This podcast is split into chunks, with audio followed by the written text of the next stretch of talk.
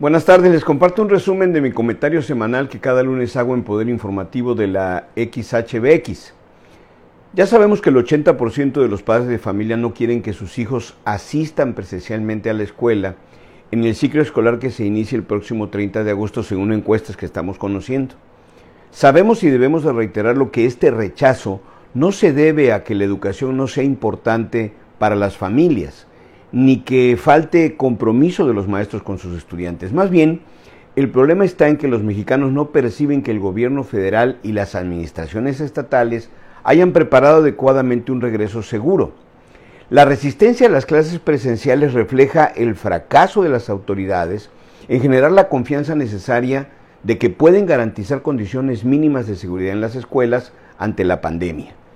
La Secretaría de Educación Pública ha tenido más de 17 meses para planear un regreso a las aulas, pero la confianza ciudadana en las clases presenciales seguras está hoy en su peor momento. La renuencia a regresar no es resultado de que la escuela en casa sea mejor. La percepción sobre las clases a distancia tampoco ha mejorado. De hecho, 75% de los padres sigue considerando que las clases a distancia los estudiantes en ellas no aprenden lo mismo que en las aulas. Agregamos que en los propios docentes las dudas empiezan desde los detalles básicos del esquema híbrido que divide las clases en distintos grupos de alumnos por días de la semana.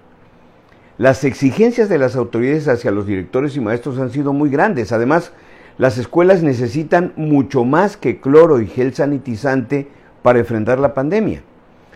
En nuestro país hay, como sabemos, muchas promesas y discursos, pero faltan dos cosas. Falta presupuestos y falta confianza.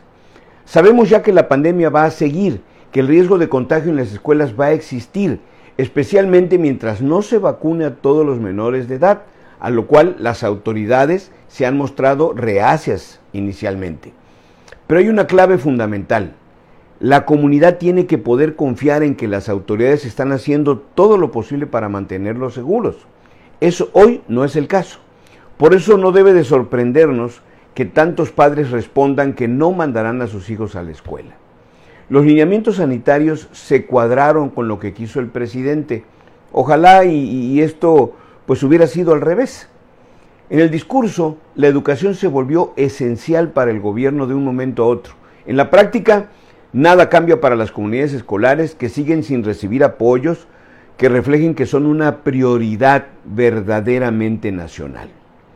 Como padre de familia, nunca me imaginé que me iba a cuestionar o a debatir alguna vez sobre si la escuela era o no algo indispensable en la vida de mis hijos.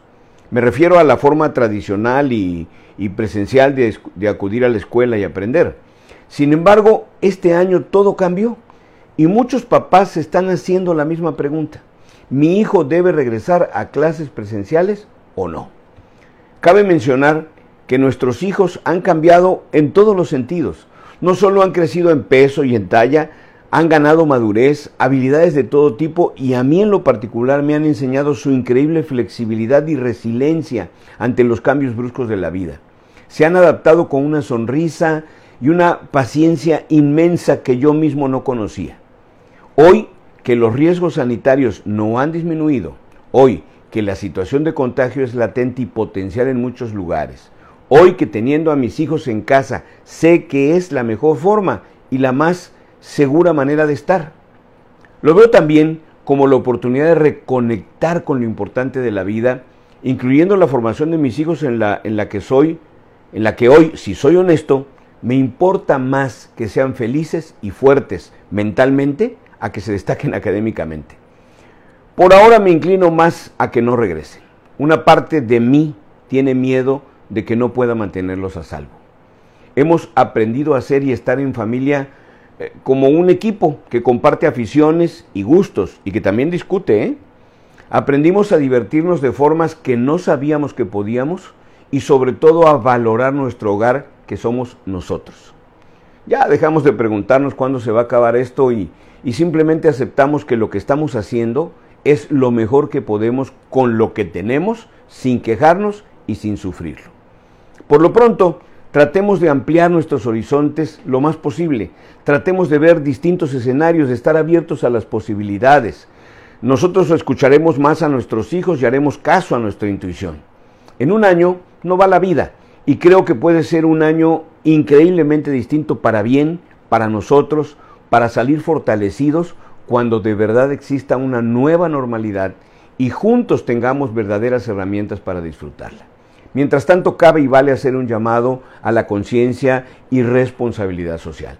Tenemos que insistir en que hay que cuidarse, usar cubrebocas, hacer las actividades con todo el cuidado indicado, lavarse las manos y cuidar a la familia.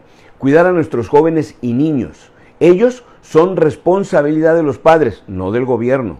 Y al gobierno exigirle que tome medidas prudentes y coherentes, no desplantes que no resuelven nada y que hable con la verdad, por lo menos en este problema de la pandemia.